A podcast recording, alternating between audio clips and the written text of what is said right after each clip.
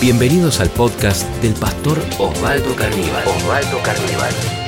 Qué difícil es cuando recibimos una mala noticia, ¿verdad? Cuando uno recibe una noticia o tiene una presunción que algo malo pueda suceder. A veces estamos muy susceptibles. Si de repente alguien nos dice algo o mucha gente frente a un estudio que se va a hacer y tiene temor de ir a buscar los resultados por tener algo malo. Es decir, muchas veces estamos preocupados de recibir una mala noticia o que lo que nos puedan decir es terrible que nos quedamos sin trabajo, que nos despidieron, que tenemos algo malo, que nos vamos a quedar solo o que una tragedia nos va a acontecer. ¿Saben ustedes que la Biblia está llena de historias de hombres que reaccionaron con temor a las malas noticias? No hay nada peor que estar esperando una resolución y que el temor gane el lugar. Hay una historia en particular que vamos a compartir en Segunda de Crónicas, capítulo 20. Es la historia de un rey que se llamaba Josafat. ¿Cómo se llamaba este rey? Josafat. Y particularmente en el versículo 2 nos dice que alguien viene, ¿sí? ahora en un minutito leemos el 15, pero en el versículo 2, miren ustedes, le van a decir al rey una mala noticia. Le van a comunicar que un gran ejército viene en contra de ellos. Y claro, frente a eso, el rey va a reaccionar con temor. Le dicen, viene una gran multitud contra ti. Y la Biblia dice, y Josafat tuvo temor. Y Josafat tuvo qué? La mala noticia, ¿cuál fue? Un gran ejército viene en contra tuyo. Y Josafat tiene temor. Es como que te digan estás enfermo. Y uno que dice, tengo temor, temor a morirme, temor a que me pase lo peor. Te citan el día lunes, hoy es viernes, y te citan el lunes en la gerencia de personal y uno todo el fin de semana está pensando, me van a echar, me van a echar, me van a echar. ¿no? Es decir, cómo frente a un escenario tenemos siempre una inclinación a lo malo que nos puede pasar. Esto es parte de nuestra naturaleza humana. Y yo quiero hablarle a las personas que han recibido una mala noticia una mala noticia en la economía, frente a un pago, frente a una enfermedad, frente a una noticia en la familia, una mala noticia. Le pusimos por título a esta charla ¿Cómo pelear mis batallas? ¿Cómo es el título de esta palabra? ¿Cómo pelear mis batallas? Empezamos a compartir esta palabra la semana última pasada y descubrimos la primer arma. La primer arma es la oración. ¿Cuál es la primer arma? Es decir, para pelear las batallas, las vamos a pelear con oración. Amén. ¿Cómo las vamos a pelear? Decirle al que está al lado tuyo, pelea tus batallas en oración. Hoy vamos a aprender la segunda clave, la segunda arma. La segunda arma para pelear las batallas es la palabra de Dios. ¿Cuál es la segunda arma que tenemos? La palabra de Dios. Y el próximo sábado vamos a hablar de la tercera arma que Josafat va a descubrir, que es la adoración. ¿Cuál es la tercera arma? La adoración. Porque los primeros que van a ir a la batalla son los cantores, son los que alaban a Dios. Y eso va a tener una gran enseñanza de cómo enfrentar los problemas en la vida. Segunda de Crónicas entonces 20:15. Segunda de Crónicas 20:15. Ahora sí. Miren lo que dice. Y dijo, oíd Judá todo, y vosotros moradores de Jerusalén, y tu rey Josafat, Jehová dice así. ¿Qué le dice? Digamos todos, no temáis. ¿Qué le dice? No temáis.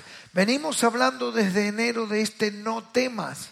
El profeta se va a poner en pie y le va a decir a la tribu de Judá, Judá significa alabanza, vamos a hablar de esto el sábado que viene.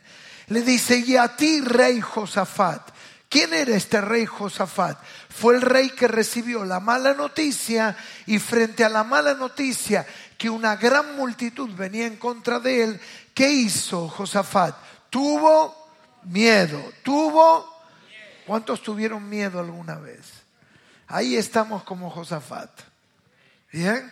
Entonces el profeta, que es el que trae palabra de Dios, le va a hablar a Judá, a Israel y al rey Josafat. ¿Y qué le dijo? No temas ni os amedrentéis. Es decir, tener, ¿saben qué significa amedrentar del hebreo? Tener chucho. Eso es amedrentarse. Ni os amedrentéis delante de qué? De esta multitud tan grande. Algo de esto hablábamos el jueves. Miren lo que es la fe. La fe no es fanatismo. ¿Qué no es la fe? ¿qué es el fanatismo? Alguien que tiene cáncer y dice, ah, yo no tengo nada, Dios me va a sanar.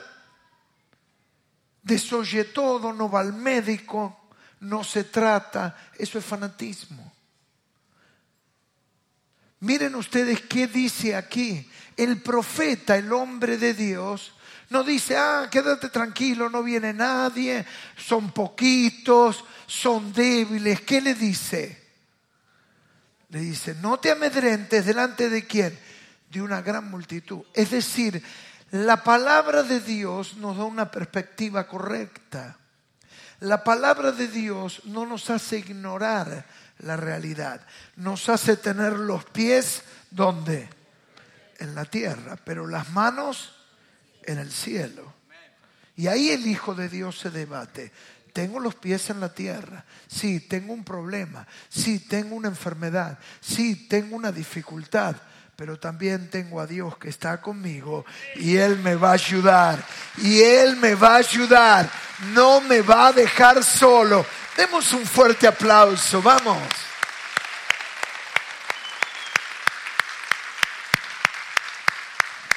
Yo he conocido mucha gente mística que dice, no, no tengo problema, me echaron del trabajo, no tengo problema, ya Dios me va. Sí, sí, pero el lunes si no vas a buscar trabajo. ¿Se entiende? ¿Cuántos entienden lo que estoy diciendo? Entonces el profeta le da una correcta perspectiva. La verdadera fe no minimiza el problema, sino maximiza el poder de Dios. Amén. Esa es la manera. Y le dice, no te amedrentes, es verdad, la multitud es grande. Y ahora le da la razón, la sustentabilidad de por qué no tiene que tener del hebreo chucho. ¿Con qué lo sustenta? ¿Qué le dice? Porque no es vuestra la guerra, sino de Dios. Otra vez, no es vuestra la guerra, sino de Dios. En otras palabras, no es mía la batalla, sino de Dios. Digan conmigo, no es mía la batalla, sino de Dios. Al que está al lado tuyo, no es tuya la batalla, Daniel, sino de Dios. No es tuya la batalla, no es tuya, no es tuya, no es tuya, no es tuya, no es tuya la batalla, sino de Dios. Este es el principio. Esto es lo que Dios nos está enseñando. Aprender a dejar que las batallas importantes de tu vida las pelee Dios. Cuando vos salís a pelear, Dios dice, bueno, yo me corro y te dejo. Ahí está. Estresate, malhumorate, ponete nervioso, arrancate los pelos, grita, enojate, llénate de bronca. Ahora cuando uno le dice, Señor, pelea vos por mí, entonces vos tenés paz y el Señor pelea por tu vida. Amén. De eso se trata. Y el Señor nos da un arma. Él nos dice, ya no te deprimas, ya no entres en cólera, ya no te descontroles con ataques de nervios. Ay, me vuelvo loco. Hay gente que golpea la pared, hay gente que insulta, hay gente, gente que no está acá, porque la gente que está acá confía en el Señor. Amén. Amén. Gloria a Dios. Ese es el sentido de la fe, que lo que vos recibís acá, luego cuando viene el problema, uno dice, quédate tranquilo, Valdo, quédate tranquilo. El Señor va a pelear por vos. Amén. Miren entonces, Josafat, vamos a decir en primer lugar, entendió el valor de la palabra de Dios. ¿Qué entendió Josafat? El valor de la palabra de Dios. Es decir, me encantan las historias de la Biblia porque nos revelan a gente común. Aunque son reyes importantes, tienen miedo como vos, como yo. Frente a los problemas de la vida, reaccionan como vos y como yo. Pero ahora, ¿qué va a hacer Josafat? Josafat entendió el valor de la palabra de Dios. Y la palabra de Dios debe de tener valor para vos. ¿Valor para qué? Para que en medio de la batalla vos ya no reacciones como reaccionabas, sino que ahora confíes en el Señor y declares, Dios pelea por mí las batallas. Dios pelea por mí, porque el, profeta se pone en pie y le dice, así dice el Señor. ¿No? Ahí en Segunda de Crónicas 20, 14 y 15, ante el miedo, ante la desesperación, da la palabra. Es decir, frente a lo que te pase, a lo que te toque vivir, en medio de las malas noticias, necesitamos tener una palabra de Dios. Es decir, que los problemas son parte de la vida. Digan, los problemas son parte de la vida. Decir el que está al lado tuyo, los problemas son parte de la vida. ¿Vieron cuando alguien dice, ay, porque yo tengo problemas? Si tenés problemas, estás vivo. Porque los problemas son parte de la vida. Y entonces ¿Qué te agrega la fe? Que en medio de cada problema yo voy a buscar una palabra de Dios. Y con la palabra de Dios voy a pelear la batalla. Si Dios me va a dar una palabra. Entonces, los momentos difíciles tienen el propósito de que aprendamos algo. Cuando vivimos una dificultad, Josafat va a tener que enfrentar una batalla, una guerra en su vida. Pero ¿cuál es la lección que le va a quedar a Josafat? Dios pelea por mí las batallas. Estás enfermo, estás buscando trabajo, estás con un problema con tus hijos, estás con una dificultad, que salgues, saques algo positivo de la experiencia que te toca vivir. ¿Cuál es eso positivo? Ah, he aprendido Dios pelea por mí. Dios pelea por mí. Dios pelea por mí. Decirlo, Dios pelea por mí. En medio del conflicto vino una palabra de Dios. Ahí lo tenemos, en medio del conflicto que vino. Por eso cada día leemos la palabra. Por eso estudiamos la palabra. Por eso memorizamos la palabra. Por eso los sábados venimos al culto a escuchar la palabra. Porque la palabra es esencial en nuestra vida. Es tan importante tener una palabra de Dios. Claro, tenemos tantas versiones de la Biblia. Gracias a Dios que la tenemos en, como aplicación en los teléfonos. ¿Cuántos pudieron descargar YouVersion? ¿Sí? Y ahí seguimos aún las placas. Con YouVersion tenés la Biblia, tenemos tantas versiones, pero lo más importante es tener la palabra en el corazón. Es tener la palabra, ahí lo tenemos, ¿dónde? En el corazón. La podés tener en el celular, en papel, en una versión, en otra versión, en un papel más fino, en un papel más grueso. Pero lo más importante es que atesores la palabra en el corazón. ¿Para qué? Para que cuando llegue el día difícil, el Espíritu Santo tome palabra y te la recuerde. Jesús dijo que el Espíritu Santo nos iba a recordar todas las cosas. Y es por eso cuando uno está en una prueba, en una dificultad, en una sala del hospital, cuando uno está saliendo a buscar trabajo, el Espíritu Santo te va a recordar palabra y te va a decir, hijo mío, hija mía, mía es la batalla. Yo pelearé por vosotros. Bendito sea el nombre de Jesús. Es un libro revelador. Es el libro que nos permite descubrir las promesas de Dios. Es el libro que nos permite descubrir mi identidad, que yo soy hijo de Dios. ¿Cuántos pueden decir yo soy hijo de Dios? Esa es tu identidad, es decir, Dios es mi Padre. Y todo buen Padre, ¿qué desea del Hijo? Que en la vida le vaya bien. Todo buen padre desea que al hijo en la vida le vaya.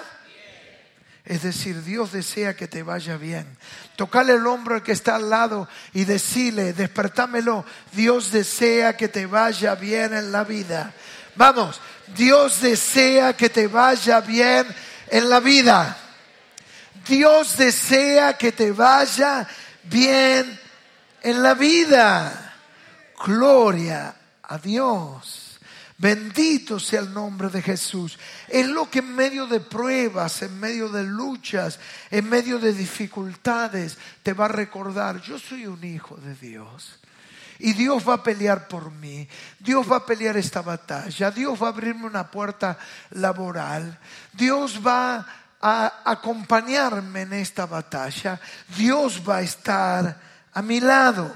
En medio del conflicto, Josafat escuchó a Dios. ¿Qué hizo en medio del conflicto? Josafat escuchó a Dios. Es decir, en medio del conflicto no tenés que escuchar a Satanás, no tenés que escuchar al diablo, sino que en medio del conflicto escuchar a Dios. Dios le trajo una palabra, Josafat, quédate tranquilo, descubrí, el Señor va a pelear las batallas por vos. Y esto es maravilloso. Y esto es fantástico. Él va a pelear las batallas por mí. Amén. Y digamos finalmente que Josafat actuó en pos de la palabra. Josafat, ¿qué hizo? Actuó en pos de la palabra. Segunda de Crónicas 20:20. Segunda de Crónicas 20:20. Lo vamos a leer. Dice, y cuando se levantaron por la mañana, salieron al desierto de Tecoa.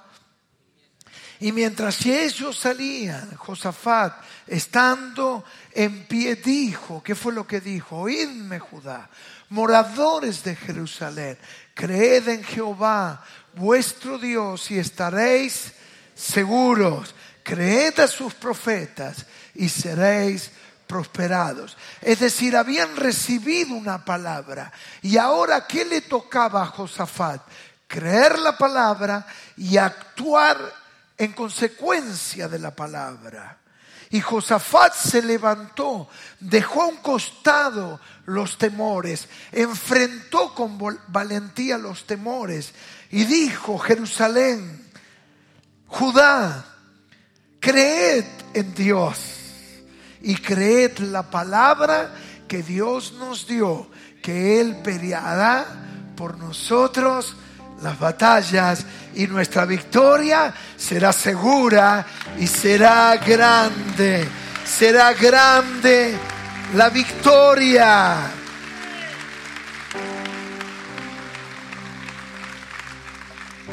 El próximo sábado, cuando veamos la tercera arma, la primera era la oración, la segunda es la palabra y la tercera la adoración. Vamos a ver que lo primero que hace Josafat antes de salir a la batalla es adorar a Dios. Antes de enfrentar tus problemas, antes de enfrentar las adversidades, antes de ir a buscar el resultado al médico, antes de todo, adora a Dios. Cuando, yo no sé si a ustedes le pasan, cuando uno adora a Dios, es como que todos los temores empiezan a huir. Cuando uno adora a Dios, lo que hace la adoración es poner en perspectiva, oigan esto, a Dios y poner en perspectiva a los problemas. Yo no sé si te pasó. Antes de adorar, los problemas eran gigantes. Después de adorar, el que es gigante es Dios y los problemas empezaron a ser pequeños. No es porque disminuyeron en su tamaño, sino porque el que se hizo grande es mi Dios. Es decir, la adoración pone en perspectiva a Dios y pone en perspectiva los problemas. Y luego de adorar uno dice, al fin y al cabo, ¿de qué me hacía problema? Si mi Dios es tan grande y mi Dios es tan poderoso, ¿de qué me voy a hacer problema? Si Dios está conmigo, ¿quién contra mí estará? Aleluya. Algo le pasó a Josafat.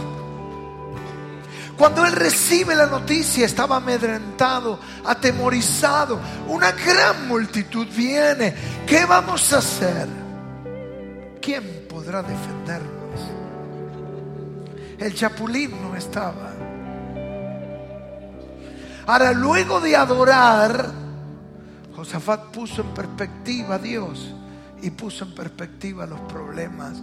Y entonces se levantó como líder y animó al pueblo y arengó al ejército y les dijo, señores, Jehová peleará por nosotros. Creed en Dios y Dios nos dará una gran victoria. ¿Verdad o no? Hay momentos que todos recibimos el impacto de una mala noticia y estamos atemorizados. No sabemos qué hacer. Pero cuando adoramos al Señor, Luego nos levantamos como gigantes, como líderes en nuestra casa. Porque ustedes sepan, en nuestra casa nos van a mirar. Y el que es hijo de Dios será levantado como un líder en la familia. No importa que seas el más pequeño de todos los hermanos. El Señor te levantará como un gran gigante en tu casa.